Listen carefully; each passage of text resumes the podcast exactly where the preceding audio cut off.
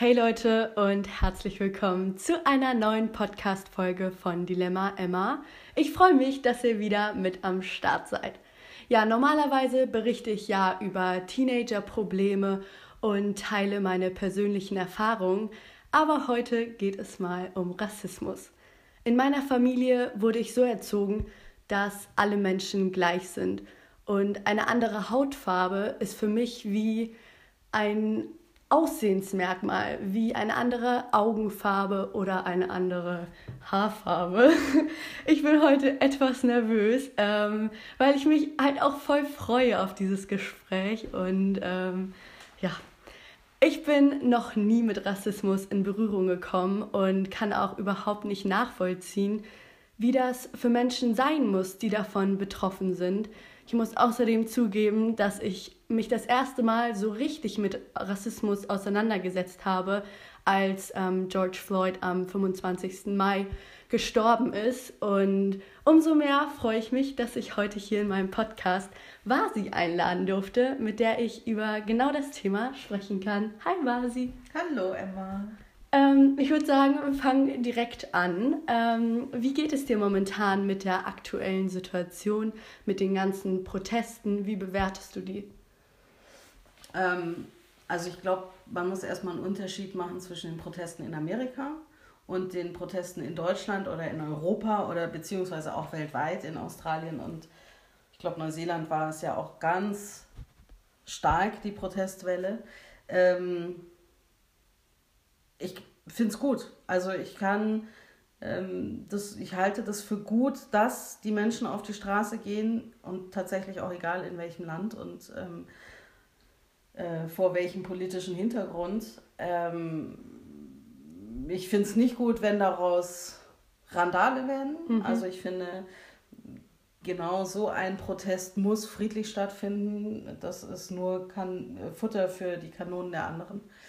Ähm, aber grundsätzlich halte ich diese fürchterlich traurige Tatsache, dass George Floyd tot ist und auch wie er gestorben ist, dass das dazu führt, dass es weltweit zu einer Bewegung gekommen ist, die ähm, hoffentlich Bestand hat, mhm. ähm, halte ich für gut. Also das Ganze ist nicht nur ein Trend, sondern das ist, muss einfach weiter und weiter gehen das, also es sollte weiter und weiter ja. gehen. Ähm, die Vergangenheit hat gezeigt, dass es in der Regel Trends sind, tatsächlich. Mhm. Aber ich glaube, dass jeder, also jede kurze Peak, jede kurze Welle ähm, ein bisschen was macht mit den, mit den Köpfen und mit, ähm, mit einer Gesellschaft und mit dem ähm, allgemeinen Gedankengut. Ja, ich muss, ich habe ja auch schon zugegeben, dass das, als George Floyd gestorben ist, ist, war das das erste Mal, wo ich mich richtig damit auseinandergesetzt habe, wo ich Artikel gelesen habe, wo ich Podcasts gehört habe, wo ich mit meinen Eltern und mit Freunden gesprochen habe. Davor, also ich weiß nicht, ich wollte, also ich wusste, dass es Rassismus in Deutschland gibt und dass es auch hier, ähm, ja, dass es das einfach gibt, aber so richtig wahrhaben wollte ich das nicht oder ich, ich konnte mir darunter einfach nichts vorstellen und deswegen, ja, bist du ja auch hier.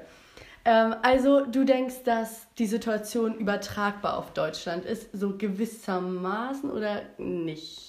Nee, also ich glaube, ganz sicher ist die Situation, wie sie in Amerika herrscht, vorherrscht. Also Rassismus in Amerika hat eine ganz andere Qualität mhm. als Rassismus in Deutschland. Mhm. Ähm, das sind zwei unterschiedliche Arten von Rassismus. Ich, in Amerika hat es tatsächlich sehr viel mit Sklaverei, mit der Sklaverei zu tun. Es hat sehr viel mit der Unterdrückung ähm, der, der schwarzen Minderheit zu tun gehabt. Also zu, hat es heute noch die Unterdrückung, die ähm, in der Sklaverei halt ganz schlimm war und immer noch in den Köpfen ist.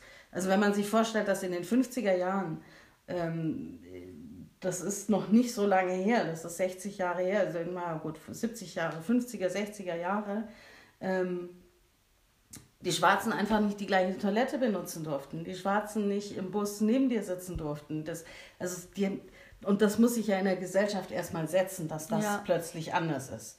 Und das geht nicht innerhalb von einer Generation. Das ist ganz normal.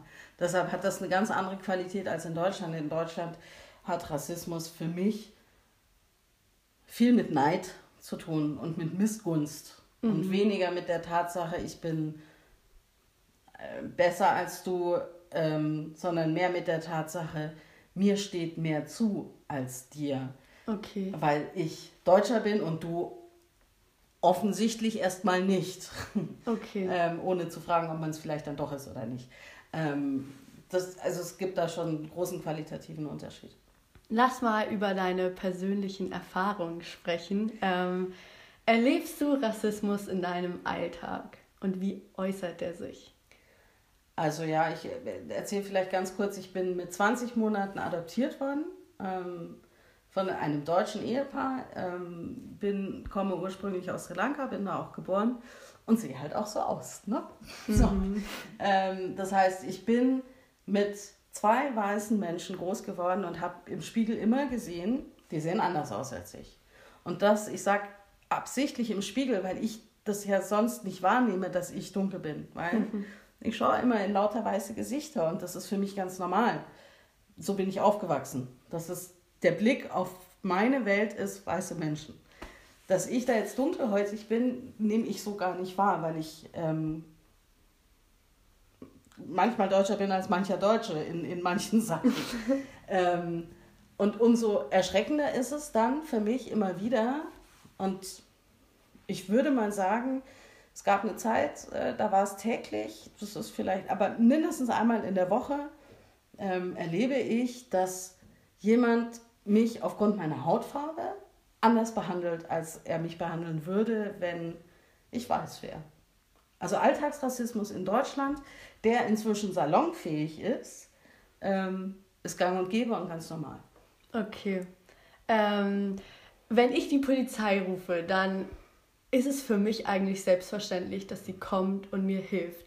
Wie fühlt sich das an? Also fühlst du dich sicher, wenn die Polizei in deiner Nähe ist, hier in Deutschland?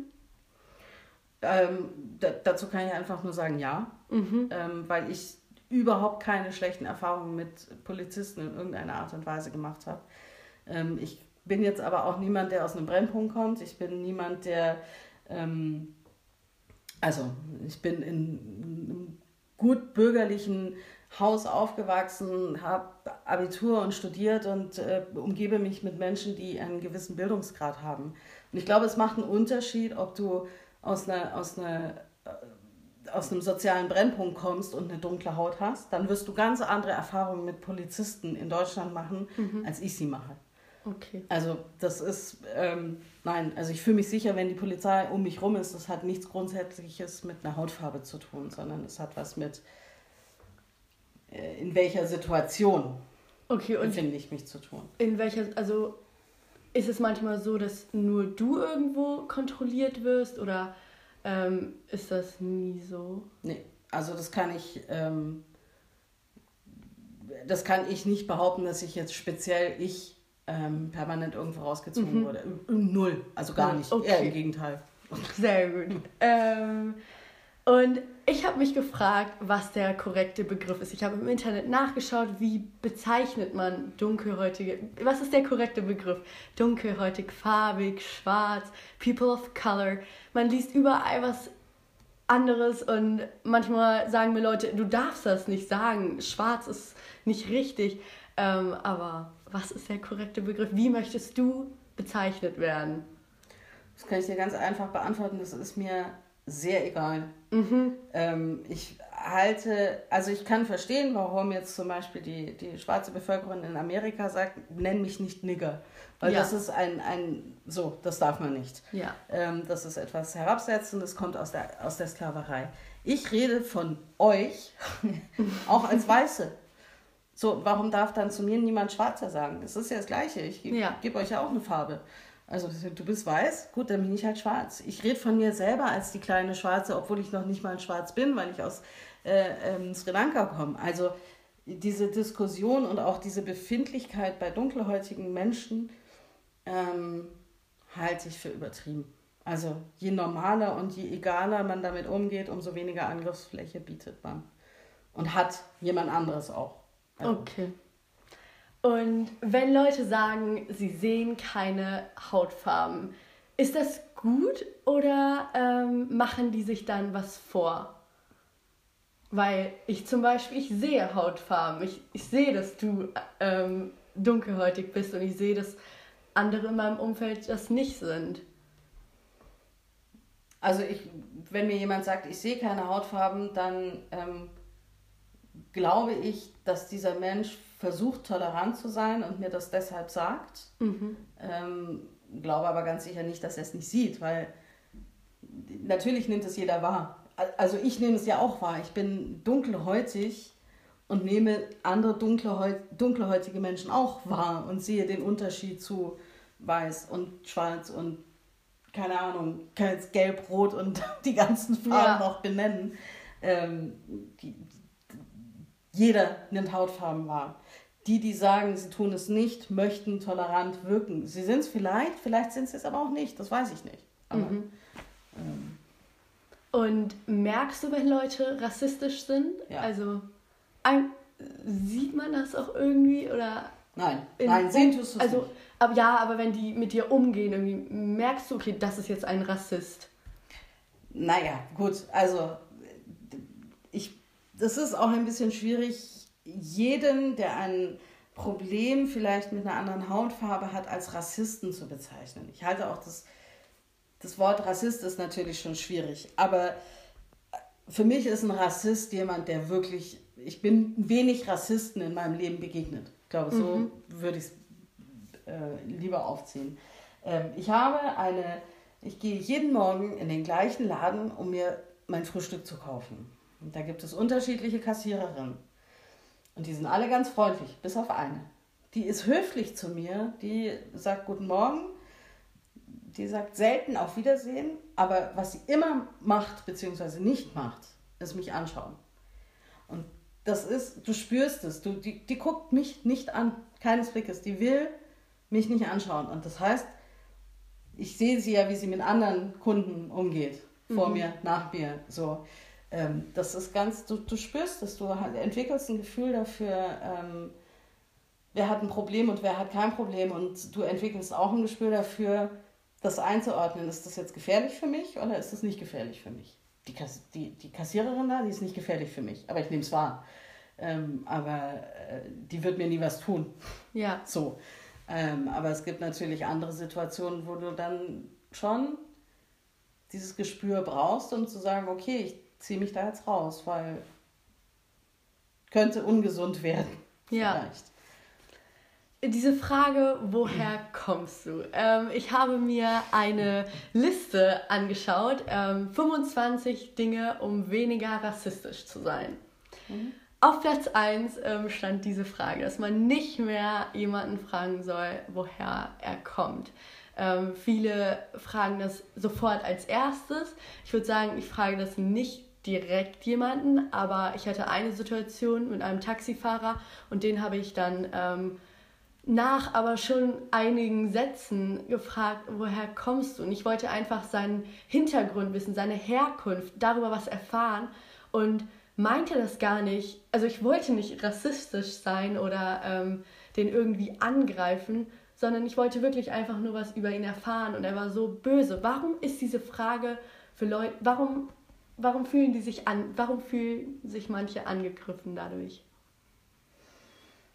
Also ich fühle mich nicht dadurch angegriffen, deshalb fällt es mir schwer darauf zu antworten. Ich glaube, dass ähm, dieses, dieses Unterscheiden zwischen Menschengruppen ist nicht nur einseitig. Ich muss diesen Unterschied auch selber spüren, um ihn, um ihn wahrzumachen. Und wenn mich jemand, wenn ich ein Problem damit habe, dass mich jemand fragt, woher kommst du, heißt es, ich habe wirklich ein Problem damit, mhm. wo ich herkomme. Und dann würde ich eigentlich lieber sagen, ich komme aus Deutschland, aber ich muss sagen, ich komme aus XY. Und das ist mein eigenes Problem. Das ist nicht das Problem des Menschen, der fragt, sondern das ist das Problem, mein eigenes Problem, dass ich nicht damit klarkomme, nicht in meiner Heimat zu sein, dass ich nicht damit klarkomme, dass ich vielleicht ähm, Menschen oder, oder, oder liebe Menschen oder meine Heimat hinter mir lassen musste, weil aus irgendwelchen Gründen ich fliehen musste, aus Krieg, aus Armut, aus was weiß ich. Ähm, ich halte die Frage auf gar keinen Fall würdig, um auf Platz 1 zu stehen, so an der Liste. Mhm. Ich halte auch nicht viel von solchen Listen. Ähm, ja, ich kann dir auch sagen, warum, weil ich, weil das so ein, das ist Trend. Okay. Das ist Trend und das ist, ich bin sehr dafür, dass man viel darüber redet. Ich habe mich wahnsinnig gefreut, als du mich gefragt hast, dass, ob wir dieses Gespräch führen können, weil ich das für unfassbar wichtig halte, dass man immer wieder über diese Themen redet. Ähm, so wie, wie Leute gelangweilt sind, dass auf NTV nachts immer noch die äh, dritte Weltkriegs, äh, zweite Weltkriegs, die zweite Weltkriegsbilder und Hitler hoch und runter laufen. Mhm. Ich finde es unfassbar wichtig, dass sowas, dass man nicht aufhört, über diese Themen zu sprechen. Immer wieder, immer wieder. Und wenn George Floyd ein Auslöser ist, dann ist das gut. Dann ist der Tod nicht gut, aber das, was daraus passiert, ist gut. Ähm, wenn du das wissen willst, und ich würde auch jeden fragen, woher kommst du? Das mache ich auch. Mhm. Ähm, wenn ich komisch gefragt werde, wenn mich jemand das irgendwie komisch fragt, ich so das Gefühl habe, dann sage ich halt aus Schwaben. Und ja. dann lachen sich alle tot oder gucken mich mit komischen Augen an. Und dann sage ich, wo ich halt ursprünglich herkomme, weil mir schon klar ist, dass sie ursprünglich meinen. Wenn du fragen willst, weil du Interesse zeigst, dann ist die Frage nicht, woher kommst du, sondern dann ist die Frage, darf ich dich fragen, woher du kommst? Und dann kann dieser Mensch entscheiden, ja, du darfst oder nein, du darfst nicht. Das ist eine andere Frage mit dem gleichen Inhalt. Dann muss man es halt so formulieren. Ich finde diese Frage aber immens wichtig, weil ich finde, man sollte nicht aufhören, Interesse an seinem Gegenüber zu haben. Ja. So. Also man kann an der Situation was ändern, indem man einfach ganz, ganz viel darüber spricht. Unbedingt, genau. Mit Freunden, Verwandten, genau. Familie. Genau, und auch tatsächlich viel, vielleicht auch viel streitet. Und vielleicht auch, wenn jemand einem entgegentritt, der eine andere Meinung hat, äh, sich damit auseinandersetzt und nicht das gleich abtut und auch nicht gleich sagt, das ist ein Rassist. Das, man muss diskutieren. Also es ist, ich finde, Demokratie ist eine ist die Basis für, gibt uns die Basis zur Diskussion. Und ich muss auch, und das ist ein Balanceakt, aber ich muss auch die andere Seite hören, damit ich sie verstehen kann und damit ich mhm. sie für mich einordnen kann und dann für mich entscheiden kann, das ist mein Weg oder das ist es nicht. Aber ich muss sie erstmal hören und erstmal verstehen. Wenn ich das nicht kann, darf ich nicht urteilen. Genauso andersrum. Die dürfen auch nicht über mich urteilen, nur aufgrund meiner Hautfarbe. So, Okay, und was muss sich außerdem noch in Deutschland ändern? Was denkst du? Also was Alltagsrassismus betrifft, ich glaube, das ist, das ist etwas, was sich über, über Generationen hinweg einfach in den Köpfen setzen muss, dass, und das wird auch passieren, aber dass Menschen wie ich, wenn ich nicht spreche, also ich hatte ein eigenes Café. Und ähm, dann sind die Gäste reingekommen, es war mein Café. Ich stand hinter dem Tresen und ich wurde mindestens einmal am Tag und ich, das hatte ich in Berlin. Das ist wichtig zu sagen, wir reden über Berlin. Ich hatte mindestens einmal am Tag einen Menschen, der da reinkam und mich in gebrochenem Deutsch angesprochen hat. Weil er der Meinung ist, dass ich kein Deutsch kann. Und wenn ich kein Deutsch kann, dann kann ich vielleicht gebrochenes Deutsch verstehen. Was für eine Albernheit. Ich meine, er redet ganz normales Deutsch, dann red doch mit jedem auch ganz normales Deutsch. Der wird dich, ja. wenn er es nicht versteht, wird er es dir schon sagen, dass er es nicht versteht. Aber ich muss nicht andershäutig oder andersfarbige Menschen mit einem gebrochenen Deutsch anreden. Ja, bescheuert. Das ist, das ist für mich etwas, was viel schlimmer ist als die Frage, wo kommst du her? Weil das setzt mich viel mehr herab.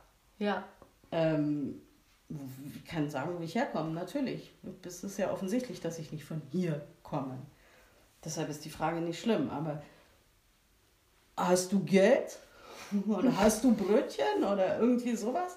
Das ist einfach, warum? Das verstehe ich nicht. Und das finde ich viel schlimmer. Und das muss sich ändern. Das sind so Sachen, dass, dass Menschen Respekt voreinander haben und höflich miteinander umgehen. Und, und ich glaube, meine Devise ist einfach grundsätzlich, auch wenn ich die vielleicht selber nicht immer umsetzen kann, ähm, ich möchte andere so behandeln, wie ich möchte, dass die mich behandeln. Wenn ich das mache, dann habe ich schon ganz viele Schritte in die richtige Richtung gemacht, weil keiner möchte dumm behandelt werden. Keiner möchte ins Gesicht gespuckt bekommen. Keiner möchte mit dem Baseballschläger vermöbelt werden. Keiner möchte Angst haben. Und wenn ich das nicht vermittle und, und so auf andere zugehe, wie ich möchte, dass die auf mich zugehen, und wenn das jeder macht, dann ist schon ganz viel geworden. Ja. Ähm, ich wünsche mir, dass mehr Aufklärungsarbeit in den Schulen geleistet wird. Ähm, weil in meiner Schule, klar, wir lernen im Geschichtsunterricht etwas, aber so viel auch nicht. Und ich würde mir wünschen, dass vielleicht auch betroffene Personen in die Schule kommen und berichten über Erfahrungen und dass das viel, viel mehr getan wird. Es wird ja auch über andere ähm, Themen gesprochen, also warum auch nicht über sowas Aktuelles und ähm, was einfach immer, immer, immer da ist. Ähm, außerdem hast du ja einmal gesagt, dass sich auch unbedingt was im Gesetz ändern muss. Kannst du diese Problematik erklären? Mit der Rasse, mit Artikel ah, ja, 3. Ja. ja. also ja, was heißt im Gesetz? Ich meine, das, das Thema ist, äh, äh, unser Artikel 3 im Grundgesetz sagt halt, dass kein Mensch ähm, ob seiner Rasse ähm, diskriminiert werden darf. Die Sache ist halt die, es gibt nur eine Rasse und das, die Rasse ist der Mensch. Also es ist das Wort Rasse, und das wird ja jetzt gerade auch sehr diskutiert, ähm, ist eigentlich nicht korrekt es, der Mensch ist der Mensch aus, ähm, egal welche Hautfarbe er hat. Ähm, also wenn man über Rassen reden möchte, das weiß ich gar nicht, ob ich mich da jetzt zu weit raushänge, aber der Homo sapiens, der Homo erectus, der Homo, ich weiß es nicht, das könnte man vielleicht noch als Menschenrassen ähm, deklinieren, die sich äh, definieren, die sich einfach weiterentwickelt haben. Aber mhm. ähm, das, was wir heute sind, ist eine Rasse. Okay. Und was ist das Ziel am Ende? Also was, was sollte am Ende ähm, passieren? Also dass alle Menschen gleich sind oder dass alle Menschen vor Gesetz gleich sind und dass so etwas nicht mehr passiert? Oder?